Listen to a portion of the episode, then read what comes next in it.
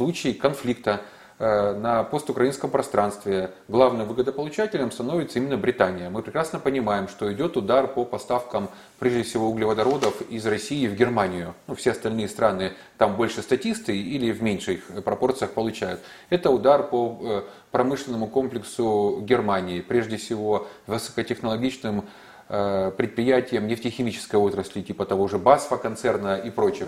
Это колоссальный удар по тем же автопроизводителям, да, по машиностроению, то есть по, по всему тому, что Германия, э, Германии дает максимальную долю добавочной стоимости в большом переделе, ну, то есть в большом переделе продукции. Это продукция не первого, не второго передела, а там, не знаю, пятого, десятого, да, когда добавочная стоимость э, прибавляется по несколько раз, и одна тонна продукции, если возьмем у, у металлургов где-нибудь Криворожстале, да, дает там 100 долларов прибыли, одна тонна продукции у производителя какого-нибудь Daimler-Benz дает уже 100 тысяч э, прибыли. Я вот не думала вообще о такой версии совсем. Нет, Я как-то не воспринимала, что там Британия такой какой-то самостоятельный игрок в данном случае. Безусловно, самостоятельно. И... Мало того, у нее есть в активе Турция с проектом Великого Турана, да, вот, эта, вот эта пассионарность сегодня, нездоровая пассионарность того же Эрдогана, да, пусть и плохо себя чувствующего, но тем не менее рвущегося вперед, она четко показывает, достаточно посмотреть на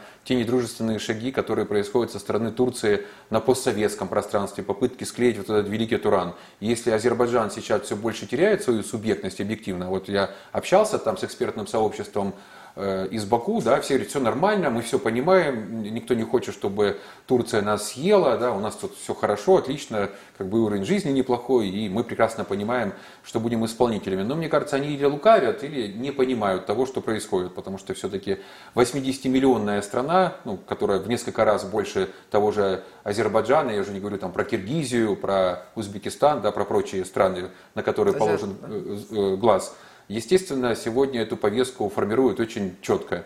И отработав по Азербайджану, отработав по э, войне в Карабахе, сегодня Турция внимательно смотрит на Татарстан, на Башкирию, на другие. Uh-huh. российские регионы, в которых проживает э, проживают граждане России, имеющие в том числе тюркское происхождение. Но это все люди и часть непосредственно России и русского мира, да, потому что ну, сложно отличить там башкира или, или татарина Но по это национальности. Вам, это вам сложно.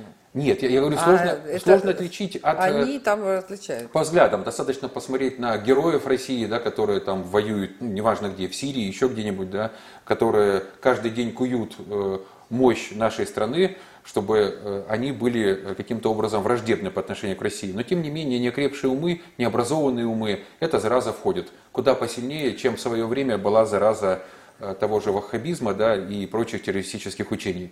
Поэтому обратите внимание, кто сегодня посол, э, ой, э, кто является главой Ми-6, тот человек, который был послом в Турции, да, то есть у него хорошие отношения, он четко знает Эрдогана, он четко понимает эту повестку. Обратите внимание, как э, часто происходят согласованные действия именно Лондона, Анкары и Киева.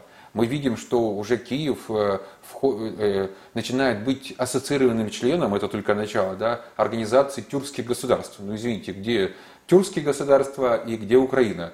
То есть вот я не знал, что казаки, которые все время воевали с Османской империей, да, с турками, Теперь э, их потомки, которые потерялись да, в истории и потеряли ум окончательно, теперь уже сегодня заявляют, что Украина это османчина, да, практически. Ну, это достаточно ну, вот, почитать э, заявление. Вот, Владимир, вот как-то мне казалось, что в информационном пространстве там все больше как-то а, портрет а, Байдена и встречи, и ожидания, и извините, 3000 там, этих специалистов, которые э, сидят при власти на Украине, и там Украина все время что-то от, э, от США ждет, и ждут, когда они приедут. Э, сейчас Зеленский заявил, что Байден должен срочно приехать на Украину, и тоже там все Ну, пореш... Байдена уже дали, порешать. дали понять, что он не приедет, и даже что это крайне менее, маловероятно. Не, ну вот эти все ожидания, там как про Британию не слышно, а там все больше слышно именно про США, не, что все решает США. Не, США, часть США э, тоже, безусловно, решает, но если брать вот степень влияния на так называемые киевские власти, то я бы это разделил процентов там, ну, условно, э, ну, наверное, добрую половину отдал бы Британии. Наверное, бы процентов 50 влияния это все-таки Британия, процентов 30 это, наверное, Штаты, и процентов 20 это Турция, да, вот по степени влияния на внутреннюю А повестку. Европа, она такая вот Не, э, ну Европа, послушная. Да вы посмотрите, если мы говорим ЕСовцев, да, потому что вот слово Европа я предлагаю не использовать, потому что мы идем у них на поводу.